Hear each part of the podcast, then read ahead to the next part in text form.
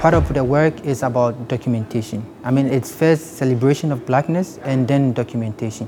I like drawing and painting figuratively, but I always think like for one to get like a general idea or like expression of view or like feeling of someone, I think everything is of the face. Like you can tell when someone is sad, when someone is happy, all by expressions. I mean, you don't need the full figure to, to know that. It's just by the face. And so I kind of uh, stick with portrait because I, for, for my work, it's all about expression.